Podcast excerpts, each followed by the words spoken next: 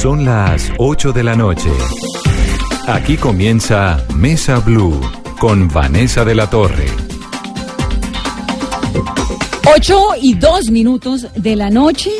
Hoy estamos hablando, tenemos un programa muy interesante con un par de personajes que a mí personalmente me fascina tener en esta cabina, que son Vicky Dávila, mi colega, periodista, polémica, entretenida, divertida, se inventó un formato que ha sido exitosísimo, se reinventó en el periodismo. Es un ejemplo a seguir para un montón de gente. Vicky, bienvenida. Gracias Vanessa, un saludo muy especial a todos los oyentes a esta hora, a todos los que se conectan y seguro vamos a pasarla muy bien. Además a mí me encanta no solo estar con, con Vanessa y poder tener esta invitación, sino poder estar con Danielito, que siempre yo lo estoy entrevistando. ¿Cuál Danielito? Si ya tiene como 50 años, el youtuber de 45. ¿Cuántos años tiene Daniel? Hasta ahora 44. O sea que Vamos lleva ver cuatro qué años con Hola Soy Dani, porque usted Eh, arrancó con el empecé youtuber de como a los 40. Sí, a 41, los 40. 40, 41, casi 42, como dos años largos. Sí, Daniel Samperospina. Numeral, Vanessa, pregunte a los tuiteros. La verdad es que la excusa es buenísima, hoy es el Día Internacional de los Tuiteros, que tiene una particularidad porque en realidad no fue el 12 de marzo el día en el que Jack Dorsey, que fue el gran fundador y el presidente de Twitter, Twitter mandó su primer mensaje. Eso ocurrió verdaderamente el 21 de marzo. Pero los tuiteros, Carolina, por alguna razón, asimilaron el 12 de marzo y hoy en el mundo se está celebrando, conmemorando, festejando el Día Internacional del Tuitero. Sí, Vanessa, buenas noches. Y Jack, ¿qué, ¿quién es hoy? Es programador, especialista y empresario, tiene 42 años, vive en San Francisco y en Twitter en 2006, ¿qué escribió y por qué se inicia toda esta era de la que nos tiene hoy con dos grandes invitados? Escribió en su primer trino, configurando mi Twitter. Y yo quiero empezar por ahí. ¿Cuál fue el primer trino de Vicky y de Daniel? Uy, ¿hace cuánto? Esto arrancó en el 2006. ¿no? 2006. O sea, Pues yo no, 13 yo- años. Yo no recuerdo cuál fue mi primer trino. Sí recuerdo cómo entré a Twitter. Y era que a mí me parecía que no, yo no tenía que entrar a Twitter. No, nada. Y de pronto hicimos una apuesta en la mesa de trabajo. En ese momento yo trabajaba en, en la FM, en RCN, y perdí la apuesta y me tocó abrir Twitter. Ah, pues una apuesta. una apuesta, sí. Pero, Y ya, pero ya Twitter era Twitter. Claro, Twitter ya era Twitter, pero el gran tuitero era Álvaro Uribe, realmente, que yo creo que fue en Colombia el primero que le dio la importancia que tenía esa red social. Que la importancia era básicamente saltarse a los medios tradicionales de comunicación. Que es lo ¿no? que hacen todos los presidentes, porque por ejemplo en Usan América Twitter Latina para eso. el que más lo usa es Nicolás Maduro, ¿no? Sí, Nicolás Claro. Maduro está también el presidente Macri, Bolsonaro y en Colombia. Las cifras hoy cuáles son? ¿Quién es el tuitero que más, además de Vicky y Daniel, obviamente, quiénes son los más top? los top Los en Colombia? No, en políticos tenemos presidente, expresidente Juan Manuel Santos, 5 millones 300, seguido por el expresidente Álvaro Uribe, 4 millones 700, Tiene más santos, ¿qué tal? santos. Mire. Gustavo Petro, 3 millones 200, Antanas Mocus, hoy senador, 1 millón 800. Pero en Colombia los que más tienen son Shakira, 51 millones, Bueno, James, pues es que Shakira 18 ya no es millones, colombiana, che. Falcao, 17 millones, Juanes, 11 millones. Uy. ¿Y en el mundo? En el mundo, Katy Perry tiene 107 millones, Justin Bieber 100, 107 millones tiene Katy No, Perry. no, no, no, no. Eso es casi tres veces la población de Colombia. y Justin Bieber 105, Barack Obama 105 millones. Y la verdad es que es una herramienta de comunicación para los políticos importantísima. Barack Obama, uno de los grandes triunfos de su eh, campaña en el 2008 a la Casa Blanca fue haber cogido esa herramienta de Twitter y comunicarse con la gente de tú a tú, ¿no? O sea que nosotros tenemos como el 2% de lo que No, tiene pues Barack que Obama. sí. No, pero bueno, si uno tiene el 2% de la genialidad de Barack Obama, está sobrado para el resto de la vida. ¿no? Ahora, Twitter tiene un montón de cosas positivas. Empecemos por eso, lo bueno que tiene Twitter, Vicky. Lo bueno que tiene Twitter, la, mm, la posibilidad de compartir democráticamente con toda la gente que te quiera contactar. Eh, otra cosa positiva es lograr decir en pocas palabras, a veces es un problema mm, poder decir en tan pocas palabras, en tan pocos caracteres lo que uno quiere decir, pero eso lo ayuda a uno a sintetizar. Entonces me parece que para los periodistas es buenísimo. Es casi que uno escribe un titular allí en el, en el Twitter. Y lo otro es que pues que estamos en un universo como paralelo. Yo ya digo que las redes sociales son como una especie de universo paralelo. Sí. Uno tiene una vida en Twitter y otra vida en el resto de la vida, ¿no? Si es que la logra desconectar. ¿Usted de las que se desconecta en algún momento? Nunca, nunca. Siempre O sea, estoy conectada. ¿A qué horas arranca coge el celular? Cuando abro los ojos es lo primero que hago. Antes del buenos días, mi amor. Totalmente, sí. Es lo primero que hago. Tomo el celular y miro cuáles tendencias hay. Fíjese que yo miro primero eso, lo que hay en las redes, que los periódicos. Fíjese usted. Sí, pero además creo que un montón de gente, que eso también tiene que ver un poco como con lo que han llamado la crisis del periodismo. Ahora nos informamos de otras formas también. Usted, Daniela, ¿qué horas coge el celular de primeras a las 4 y 50? Sí, yo creo que apenas, apenas abro el ojo, sí. Sí, es como el, el primer hábito que tengo. Instantáneamente, tendencias de Twitter. Eso es lo primero que miro. ¿En Colombia o en el mundo? En Colombia siempre tengo la, el Twitter eh, programado para ver las tendencias de Colombia, pues no del mundo. ¿Y la última mirada al celular es a qué horas? Antecitos de dormirme, es horrible. Sí. Eh, uno duerme con el celular en la mesa de noche, eso debe estar mal hecho, me imagino, debe dar cáncer, debe pasar algo, pero es inevitable. Y, y sí, es un nuevo hábito, definitivamente. Trato en la medida de lo posible de que si hay gente, pues no uno no empiece a tuitear, como tratar de sacar un tiempo especial para eso, porque es muy fácil volverse un autista y dejar de ver a los ojos a la gente. Al menos Twitter consiste en escribir. Pero la gente que empieza a volverse adicta de Instagram y Hola, empieza a aquí hablar estoy, de todo los el berraco amigos. día al celular, sí, eh, comiendo, tomándole fotos a- al pedazo de gordo del churrasco que no se comió. Todas esas manías son realmente de psiquiatra, pues. Bueno, ¿el celular con el Twitter termina siendo algo positivo en la vida de uno de- en general o tiene algo de negativo en la suya, personalmente? No, yo creo que para nosotros que somos periodistas, eh, todo esto puede jugar a favor. Es decir, no creo que haya habido un momento en la humanidad en la que en el que sea más propicio ser periodista que este, porque nunca antes había sido tan fácil enviar un mensaje, Sí. ni poderlo hacer de manera tan gratuita y trascendiendo límites geográficos y generacionales como ahora. De modo que yo no entiendo a sus periodistas que se quejan por este cambio de No, de era, pues porque probablemente sí, los pueden despedir de la redacción de un periódico o de una revista, pero tienen todas las autopistas a su disposición para convertirse en sus propios medios. Entonces creo que en el caso de Twitter eso también sucede. Uno puede volverse un líder de opinión importante Pues únicamente líderes de armado de un celular. ¿no? a punta de, claro, de- y de eso lo que, lo que demuestra es que ya usted, creo que los que empezamos en el periodismo, yo empecé hace muchos años, cuando tenía 18 años y hoy tengo 45, y, y en esa época y, y durante muchos años, primero era que la microonda, por ejemplo, yo entré en la microonda. Y entonces usted para emitir un mensaje por televisión tenía que hacerlo por microonda. Luego las superantenas, los satélites, la Flyaway. Sí, que y, todavía está. y- exactamente. Y resulta que ahora usted tiene un celular y lo único que necesita es tener señal de internet. Y sale en vivo desde donde Desde quiera. donde Desde sea, donde sea. y además le habla a una tribuna garantizada de millones de personas. Sí. Es que aquí no estamos hablando de, de que usted tiene que ser millonario para tener un medio de comunicación, no. Usted el medio de comunicación tener- es su celular. Eh, lo que le preguntaba a Carolina, Daniel, el primer mensaje que usted mandó, ¿cuándo, ¿cuándo entró a Twitter? A ver, estaba tratando de hacer cuentas, pero eso fue en las elecciones en las que estaba Santos enfrentándose a Mocus. Me acuerdo que yo abrí, eh, el día que yo abrí la cuenta de Twitter había un debate y yo empecé a comentar el debate desde la cuenta, pues con humor y la cosa y, y ahí empecé a engancharme. Era una manera alternativa de comentar, pues obviamente con humor, desde la sátira política y tal, que era lo que hacía en la revista Semana, el debate que estaba pues, pues causando verdadero escosor en la opinión porque era cuando Santos se enfrentaba con, con Mocus. Sí, que ese fue el escenario luego del, del- de los girasoles, ¿no? Era la ola verde, era ola toda esta pasión que estaba despertando Mocus, eh, todo lo que estaba sucediendo y eh, pues fue una cosa muy impresionante. 8.22 minutos de la mañana, eh, de, De la, la noche, noche, de perdón, la acaba de hablar Juanita Gubertos a nombre de la oposición, haciendo uso del estatuto de la oposición. La tendencia número uno en Colombia en este momento es Antanas Mucus, pues porque obviamente tiene una condición eh, médica que llama mucho la atención y que aparece allí eh, con su Parkinson que, que, que, pues se termina, digamos, de- de, de cautivar la atención en medio de una declaración muy seria que están haciendo.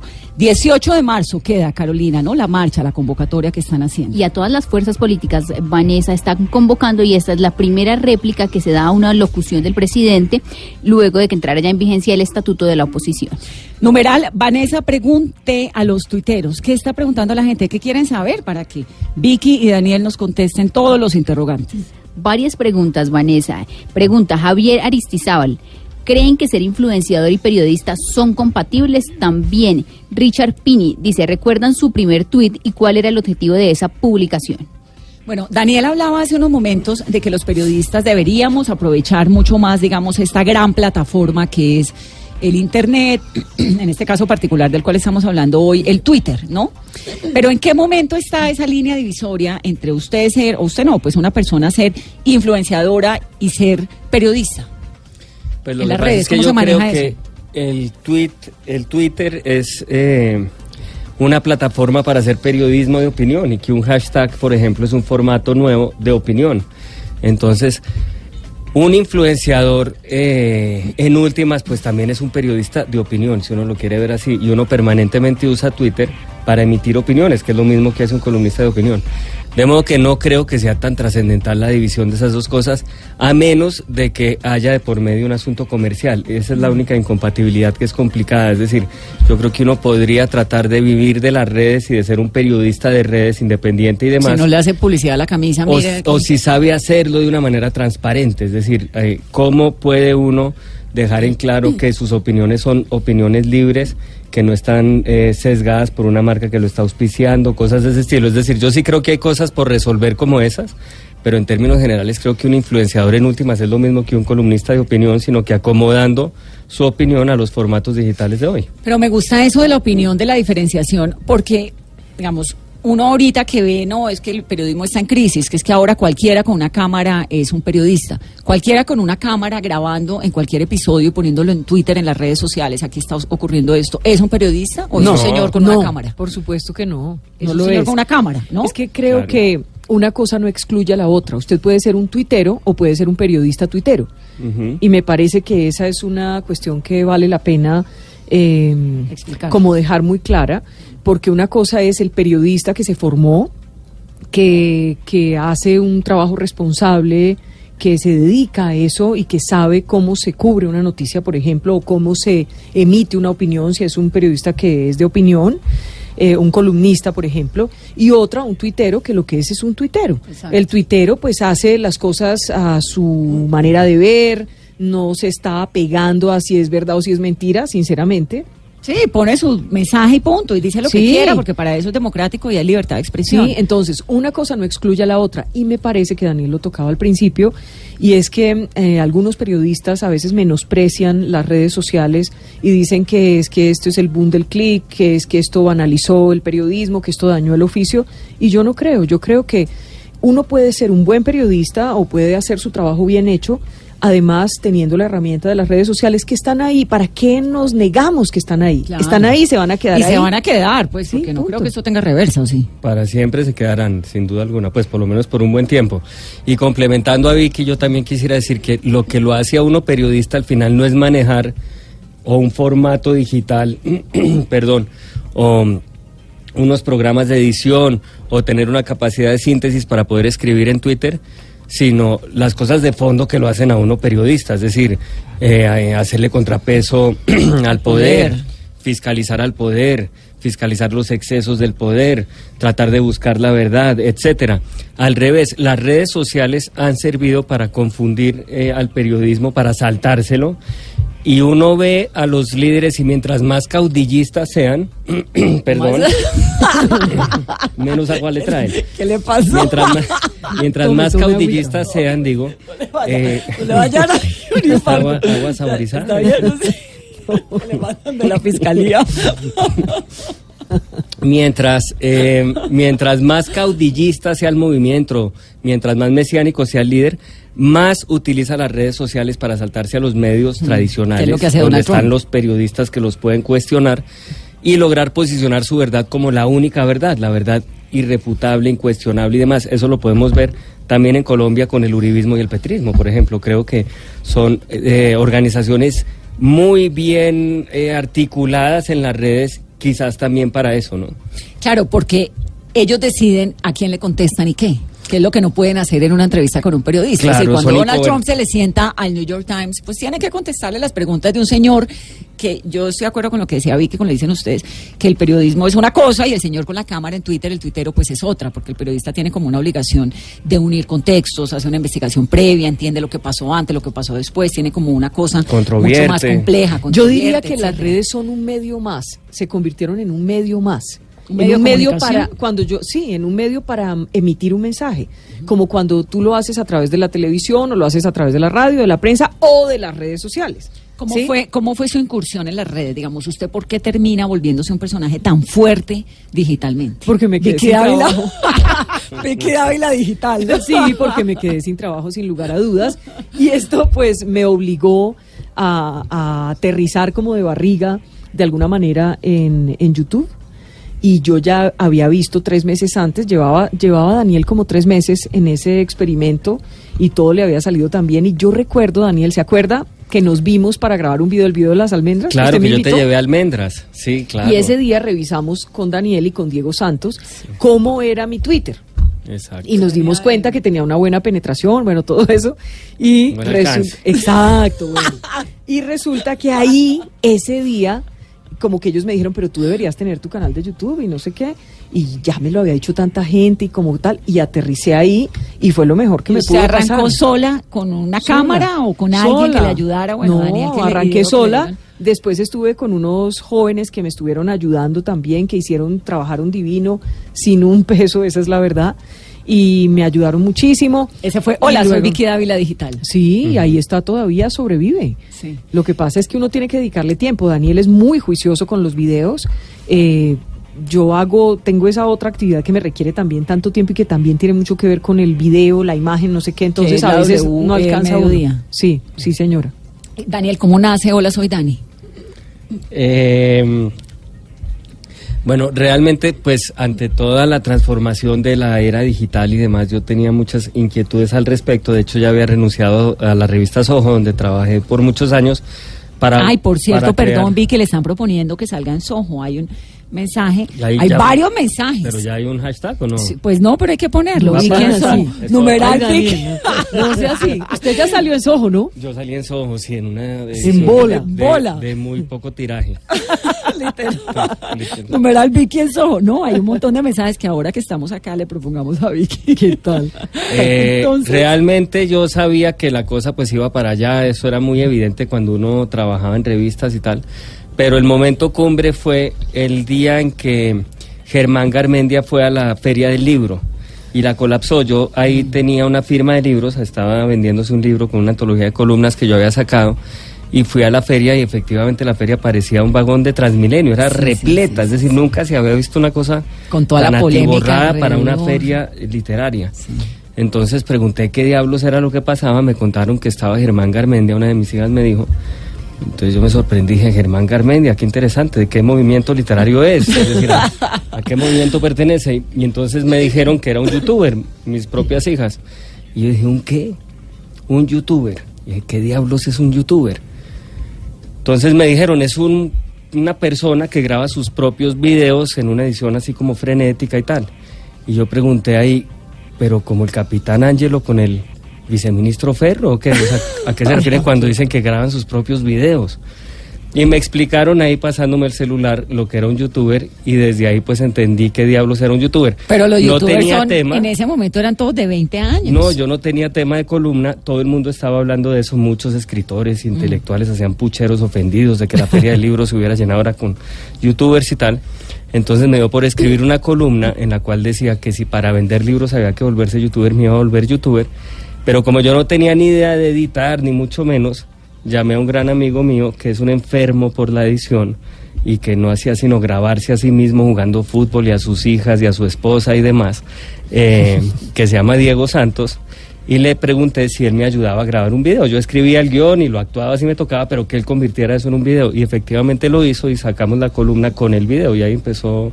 Y fue un eh, éxito de inmediato. Pues, un es que cambio, era muy ¿no? raro ver a un señor de Sí. 40 años del periodismo tradicional payaseando como un youtuber. Era extraño, era como una mezcla de dos aguas muy raras. Y- Ahora, ¿es monetizable Sí. o es un hobby? No, es monetizable. Pero digamos, es monetizable, pues sí, porque lo invitan a uno a un viaje, a una cosa. Esto es como, como que lo que le pasa no, a un uno, de, a uno de- de YouTube le paga por, por cada clic. Eh, en cada país pagan distinto. Entonces en Colombia la tarifa no es muy alta, la verdad en México es mucho más alta, en Estados En Unidos Estados es Unidos muchísimo es más alta. claro. Hacen una especie de promediado y según lo que lo vean a uno le pagan.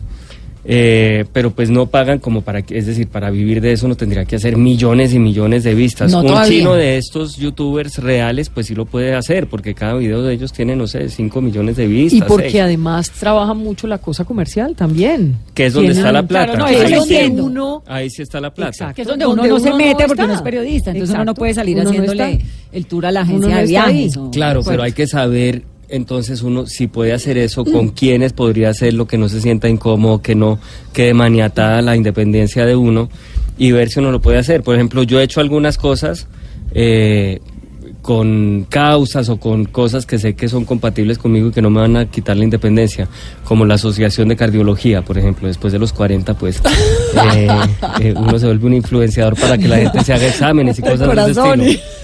Entonces hasta ahí creo que no hay lío, ya es distinto. usted no es de Calvos. Sin Fronteras. También, yo tengo esa ONG y están eh, tratando de, de Cla- estamos al aire, ¿no? No, respeten el programa. Qué horror, miren cómo Se hacen meten, esos- los estamos viendo en nuestro live. Óigame, hay algo que me parece importante decir con respecto a las redes sociales eh, y el valor que tienen, y es que cuando yo oigo que hablan con desdén de las redes sociales, y digo en nuestro oficio, no me gusta porque es que un periodista no puede despreciar una audiencia. No, se dañó. Y esas son unas audiencias, Bueno, Vicky. unas audiencias que están allí, que están esperando eh, ser informadas. Espéreme, Vicky, ya voy a ahondar en este tema de las redes sociales, que me gusta esto de la democratización, además de- del acceso a la gente. Jorge Alfredo y Malú, que también tienen, eh, ya llegaron, tienen que sentarse a participar del programa. Sí, me lo pena, mínimo ¿no? que esperamos de usted. lo, mínimo, lo mínimo que esperamos, sí, Con ¿no? Ruana porque con este frío. Sí, no, sí. Si llegaron, pues de una vez. Malú no es muy metida en Twitter, ¿no? En las redes, ¿cómo le va, Malú? Eh, no, pues obviamente, a ver, ¿a quién sigo? A Daniel y a Vicky, por supuesto. Pero no soy muy activa. No soy muy ¿Por qué? activa. ¿Por qué no ha hecho ese salto? No, porque primero le tengo respeto a las redes.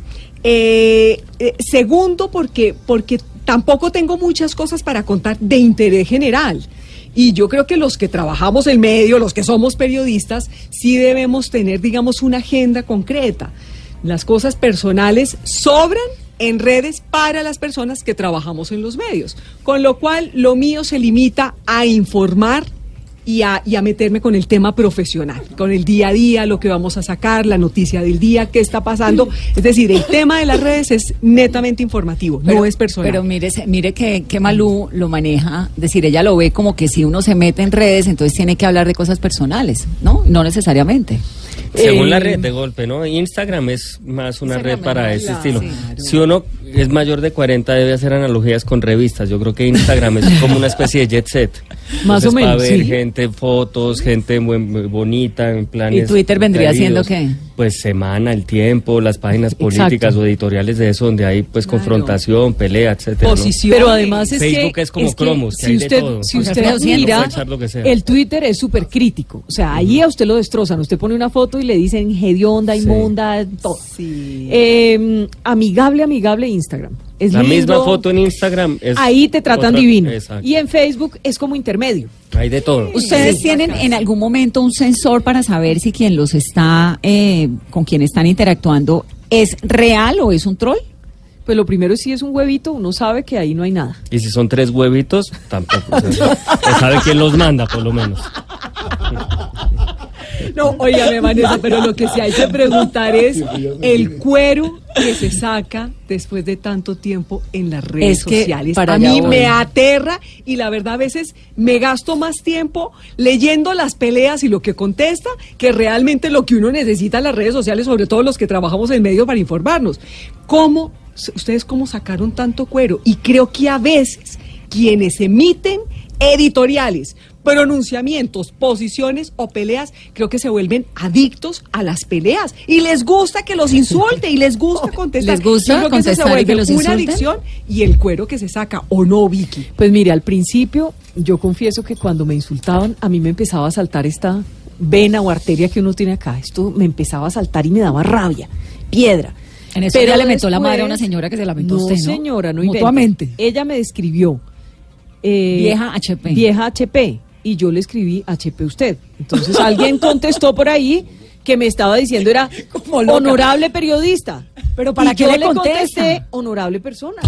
¿Cuál es el problema? Pero ¿para qué le es- La respuesta de la susodicha fue buenísimo. ¡Ush! Eso suena buenísimo en Twitter.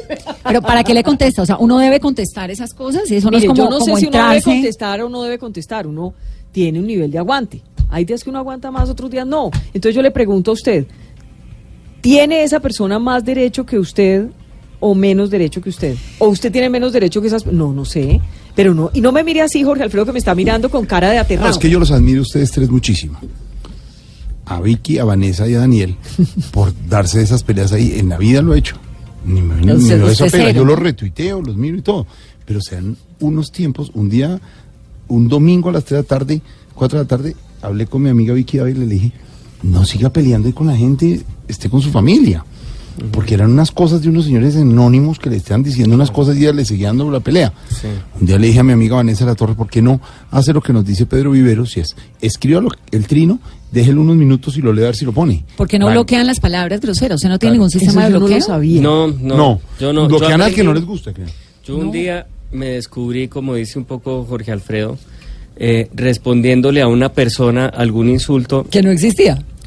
Eh, esa persona respondió a mi respuesta. Yo después entonces le respondí todavía más a la respuesta de eso y cuando me di cuenta llevaba 15 minutos de mi vida desperdiciados en un tipo que no sé si existe ni me importa defendiéndome de, unas de unos ataques que eran absurdos y, y que para Y mí eran evidentemente mentirosos y sesgados y tal.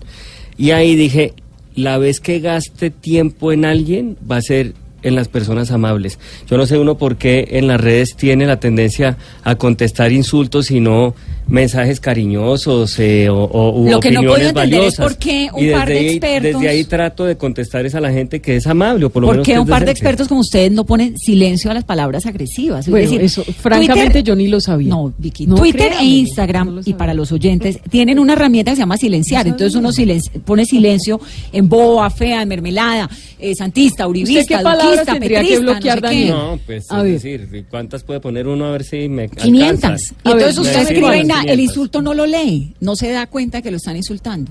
No, pues eso sí es más fácil poner entonces arroba Daniel Sanperó y que no lea nunca nada que tenga que ver con eso y ya, me tranquilizo. y Me ahorro poner las 500. me tocaría Pero mire, lo 500. otro- Pero es ¿cuál que- es el que más le ha dolido a usted? ¿A mí? El De- insulto que más le ha dolido.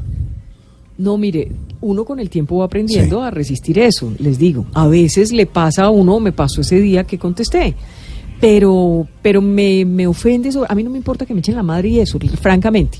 Ya uno se acostumbra. Eh, que le digan, me molesta que me digan prepago, sí, me da rabia. Pero ¿cómo? Claro que un amigo mío- ¿dónde- hágame el favor, ¿dónde hemos llegado? Pero le a decir, un amigo mío, le digo yo, oiga, y me es que le dicen, le Pero dicen, que- oigan, oigan esto. buenos días, buenos No, días, pero prepago. además No. lo pensó, me gusta como que me digan prepago, pero claro que me Pero óigame esto, es que un ¿Por día no yo voy le digo la a un amigo mío, le digo, oiga, eh, es que imagínese, es que a veces también lo tratan a uno muy mal ahí. El otro día me estaban diciendo prepago y me dice, oye, pero eso a tu edad es un piropo. Eso está peor. ¿A usted qué le molesta que le- lo que más le molesta que le digan? No, insultos y eso yo ya tengo mm, muy, eh, mucho, sí, cuero, muy cuero de elefante. ¿Pero todavía le molesta? de- en, pa- en términos familiares, cuero de elefante. Pero no, me han dicho de todo y, ya realmente no me importa. Hay algo que sí me pone muy nervioso en las redes sociales y son las noticias falsas. Y cuando yo he sido víctima de campañas de difamación a través de noticias falsas, eh, eso es muy angustioso. Y por eso también creo que los Cuando le periodistas... violador de niños. Pues, por ejemplo, violador de niños fue... ¿Cómo decirlo? Es decir, una crítica constructiva, o cómo se puede decir a eso, que emitió un día No, uno de los líderes digitales más de los líderes políticos más importantes de Colombia. Sí, porque es sí, porque se le dio la gana. Eh, y después además trató de sostener la acusación, ¿no? Eh, eh, Eso fue una cosa aterradora y terrible.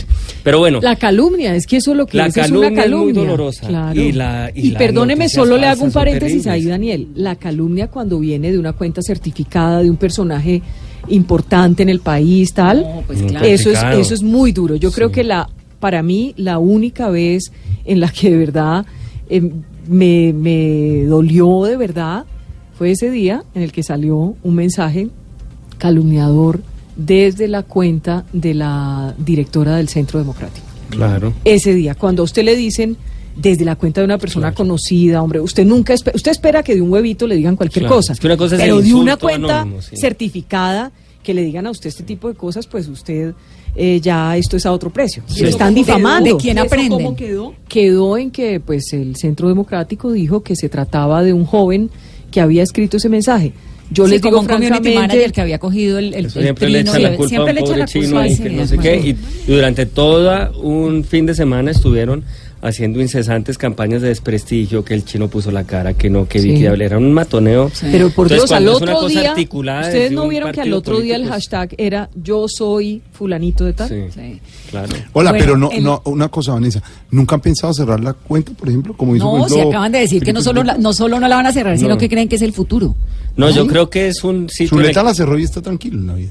Pero yo creo que es, un, No. es una plataforma para hacer periodismo que es muy importante y que cada vez tiene más penetración, como decía Vicky. Sí, eso sí lo de la Despreciar, penetración. Sí. Hay un montón de gente despreciarlo el no me parece a ver El ¿cómo camino. lo- sí no pues por Yo lo al- menos para mí a mí me parece que es una gran herramienta de trabajo que es un que las redes sociales son un, son multiplicadoras del trabajo que usted hace Mm. eso lo he aplicado yo en la W a las 12 del día y mm, pues me ha salido realmente muy bien sí. y no solamente son los oyentes son los cibernautas son los que se conectan desde cualquier lugar del planeta son los que están siguiendo el Twitter son los entonces ¿por qué desperdiciar esas audiencias si esas audiencias también merecen ser informadas? Y Ahora, no solo Vicky, eso, usted- qué hay- hay pena un meto la cuchara gente- porque es sobre eso mismo. Yo también creo que los periodistas de alguna manera tenemos la obligación de meternos, no solo eh, creo que no es saludable pues eh, que para sentirse uno cómodo lo deje de lado, sino que ahí es donde está sucediendo el nudo de las noticias falsas, por ejemplo, y si no hay periodistas metidos Sí, ahí pero en la tarea esa de los tubería, periodistas es desmentir noticias es falsas. verificar, es una de las tareas también, Pero a ¿no? qué horas hacemos noticias y nos dedicamos a desmentir No, noticias pero yo falsas? creo Pero- que uno tiene pero- que estar ahí estar poniendo digo- las cosas también en, en sus proporciones, con su contexto. Lo primero que se pierde en las redes son el- es el contexto. por de ejemplo. dónde venga esa noticia falsa, porque si uno ve una noticia falsa en un sitio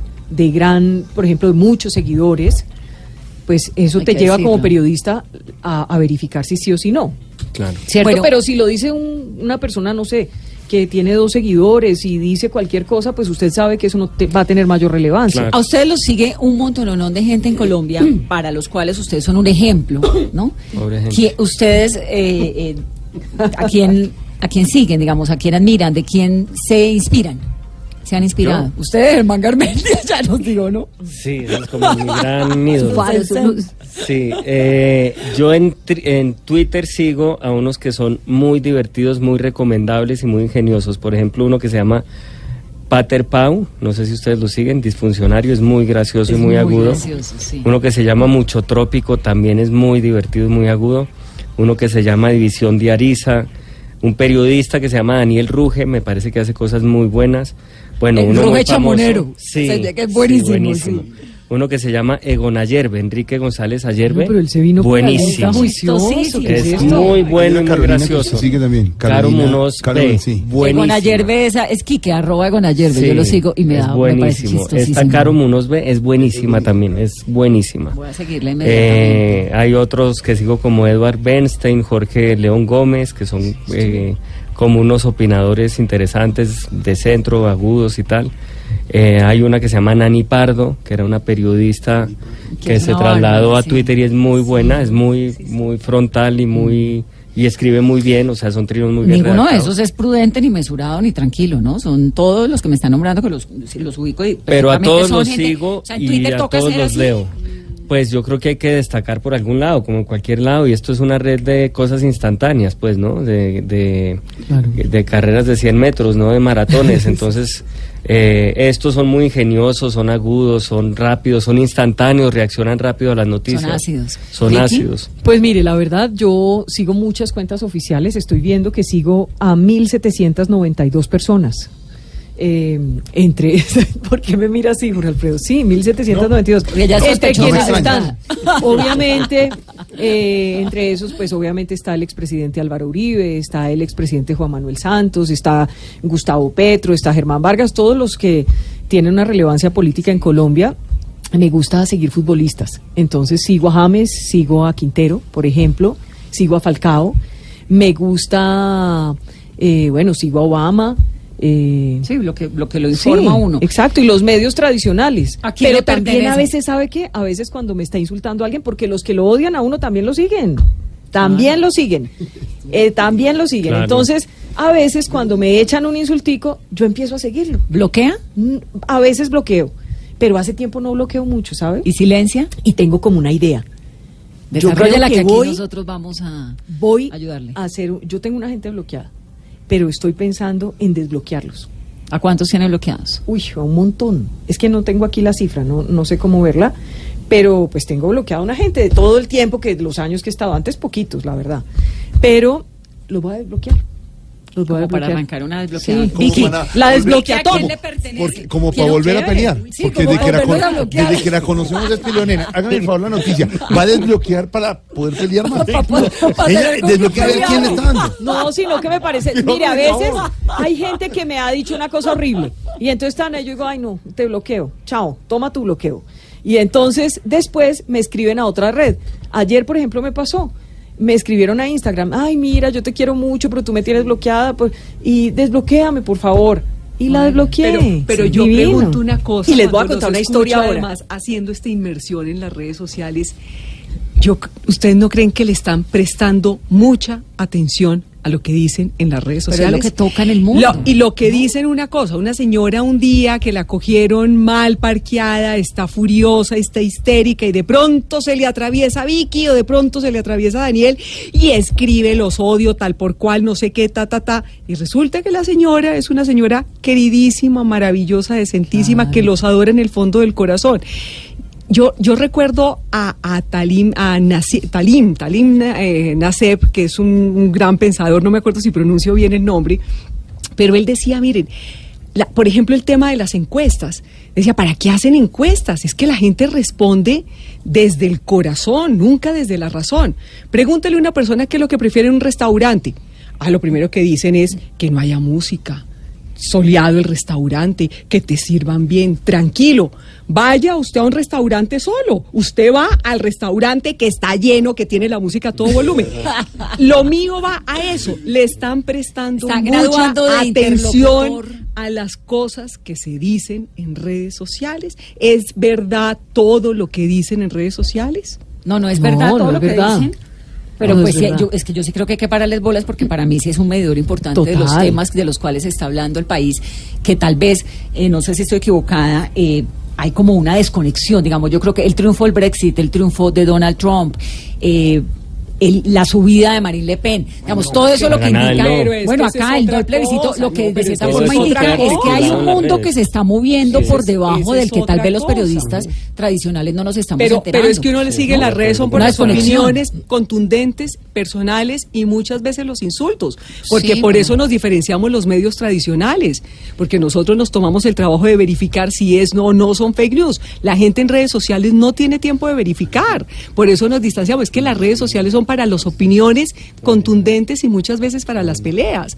Pero es cierto todo lo que se dice Pues ahí. no, yo no sí es creo que es un todo me- lo no, que no, se no, dice, no es pero cierto. sí es- sí es muy medidor. importante para uno cuando está haciendo el programa del día a día, por ejemplo, son muy importantes. Es un medidor de lo que está pasando en la sociedad. Y no- antes y no antes de que se me un- acabe el tiempo, no, ¿a un quién determinador de lo que está pasando, no solo un medidor. Es verdad que cada vez tiene más incidencia cosas que se gestan y se cocinan en las redes, sobre todo con intereses electorales. ¿Podrían estar un día, un día, un día sin redes? No. Yo sí. No, pues, pues sí, Sí. pero ¿Pa' qué? pero ¿Pero para qué? ¿Cómo? Entre otras cosas voy a decir una vaina. Yo Sí, pero ¿para tengo, qué? Yo tengo una hija tuitera. ¿Verdad? ¿Cómo Sí. debe saberla seguir? Es virtual. No, no le diga porque No diga No, después nombre, se la sí. montan, no. Se la montan. Una Pero tengo una hija tuitera. ¿Y quién es el papá? Tengo una hija tuitera, ya le dije. Y resulta que esa, yo tengo dos hijos varones, ¿cierto? Pues esa hija tuitera que no conozco, No. pero la llevo en mi corazón. Hablamos mucho por el Twitter. eh, me cuenta sus problemas, yo le cuento cosas, le ¿Se doy consejos Pero- y la adoro. Cu- cualquier cosa nos Sí. puedes escribir a nosotros, Vicky. Sí. ¿Y, y cómo Y es les voy a decir- pero se ¿cómo supone, puedes ¿no? contar David, con ¿cómo nosotros? Eres un A ver, psicólogo. perdón, Quieras no, tomar les voy a decir, con alguien, Vicky. a mi, adoro a mi hija tuitera, primero y segundo, me dice mamá del Twitter. No, no. No, Me dice mamá. yo la adoro. Pero ¿cómo Y aparece yo le mando, bueno, yo le ¿no? Bueno, ríanse, pero es verdad. Yo le mando saludos a los papás de la vida ¿Ella real, existe? eh, de ella. Le- Les cuento un eh, datico, conocí a mi marido por Twitter, ¿no? Sí, sí, Ah, sí, es cierto, sí, eso sí, sí es es cierto. verdad. Un Y nos contó un día, por mensaje dire- nos contó un directo. día, Diego, cómo fue la vaina. Y me empezó a escribir, y me empezó a escribir y bueno, en esas estamos. Ya tienen dos niñas. Sí, qué horror. Dos hijas también, como dice Vicky. Ahora, Y Vicky les da-. ¿ustedes a quién le pertenecen? digamos, Vicky tiene, pues Vicky Dávila Digital es suyo, ¿no? Pero digamos, todos esos seguidores, el, el Facebook, el Instagram, el no sé qué, el Twitter, todo eso. Lo de Daniel es, sí, usted no tiene jefe, ¿no? Claudia, la señora, pero ¿tiene otro jefe? No. No, no, no, no, o sea, no es de la casa editorial o algo así, ¿no? No. ¿Y, y Vicky a quién no, le pertenece? No, Tampoco. yo tampoco le pertenezco a nadie. Las redes son propias. Son propias. Si usted se inventa algo Ujú. suyo, ¿usted lo puede comercializar? ¿Lo puede vender como cosa Pero suya? nunca lo he hecho. No, no, se lo pregunto porque, digamos, esa es una ¿Tiene de alguna grandes idea o qué? disyuntivas. Tuvo No, ¿Hacemos Pero- algo? pero toca hacerlo. Pero Vicky, Hagamos algo pero Vicky, juntas. Vicky sí eh, fue protagonista de un, de un experimento porque ella sí tenía su cuenta al com- en la, la primera con una de las cadenas radiales y al pasar a ser particular los seguidores fueron con ella, ¿cierto? Claro. Se- todo el mundo se pasó a esa cuenta. Eh, Tú tenías el- claro. en tu, Claro. tu nombre, tu cuenta tenía la sigla de la, de la cadena en la que trabajabas. o has- Claro, Que nadie sabe tenía. y cuando sí. se y cuando se Me fue particular se- la gente se pasó ahí mismo para allá. Sí, no hay Claro. problema. Es que no sé, es que se pasa la gente, la gente sigue llegando. Sigue llegando. La gente sigue hoy en día a las personas o a los medios de los de los a los cuales las personas pertenecen. Oiga, ya me están reclamando la casa. No. hija, ¿cuál hija?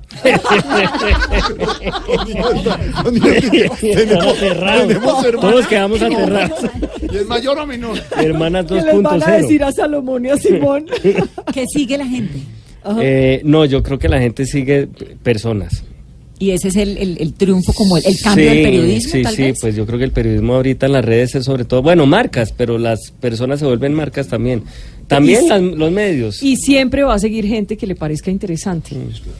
A usted no lo siguen si no es interesante, si no sienten que allí se van a informar, o que allí se van a reír, o que allí se van a enojar. O sea, exacto. Te siguen porque tienen sentimientos. Las redes son sentimientos, mueven toda clase de sentimientos. Hay un gran sentimiento en el fondo que es el de la frustración, el de ser capaz, este está allí, este está es privilegiado, yo le tiro piedras, pero también a- yo yo siento que a mí también me quieren mucho en las redes. Sí, a uno Todos lo los quieren y días lo siento mucho cariño ahí y a mí ese cariñito me alimenta. ¿Cómo definen los hashtags? Porque cada vez que Vicky pone un numeral, pues es tendencia número uno en Colombia. A Daniel le pasa exactamente lo mismo.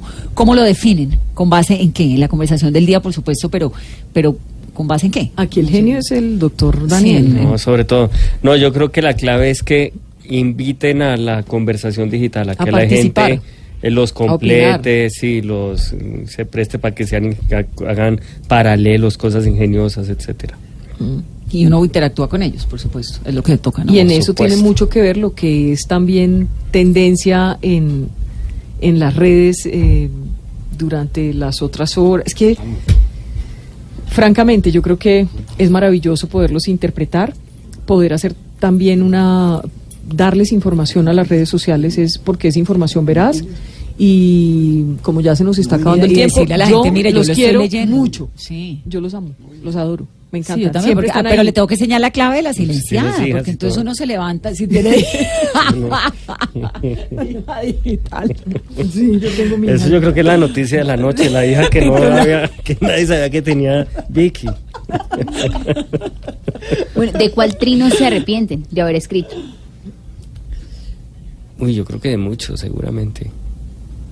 De muchos, así uno que me acuerde especialmente, no, pero muchos han sido malos o, o han sido muy eh, cargados de, de ira, que he debido pensarlo un poquito más y tal. Es O el más que simpático que les escribieron, un insulto pero simpático. Alguno inteligente que, que, que, que le escribieron en un... uno la- que nos el, de hicieron la violador, mala- el de violador de niños, digamos, una cosa No, así. el, No. De, el, de mal- el de la maledición y en mí una noche. Ay, Cuéntalo. Es muy bueno. No, cuéntalo tú, es espectacular. Y sale el trino cuando va a empezar el noticiero. Los esperamos. Dice, los esperamos, Noticias Caracol, de con la Malú noche. Fernández y Jorge Alfredo Vargas 67 y todo. Y, Y uno de los. de Me los escribió a mí. A María Lucía.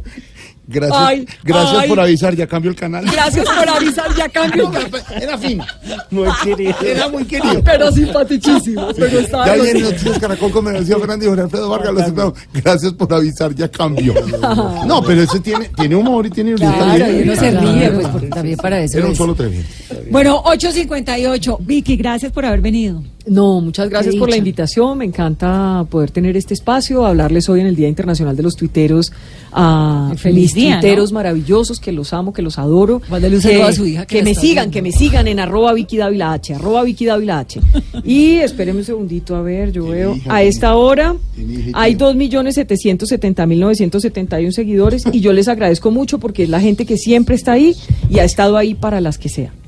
Muy bien, Daniel.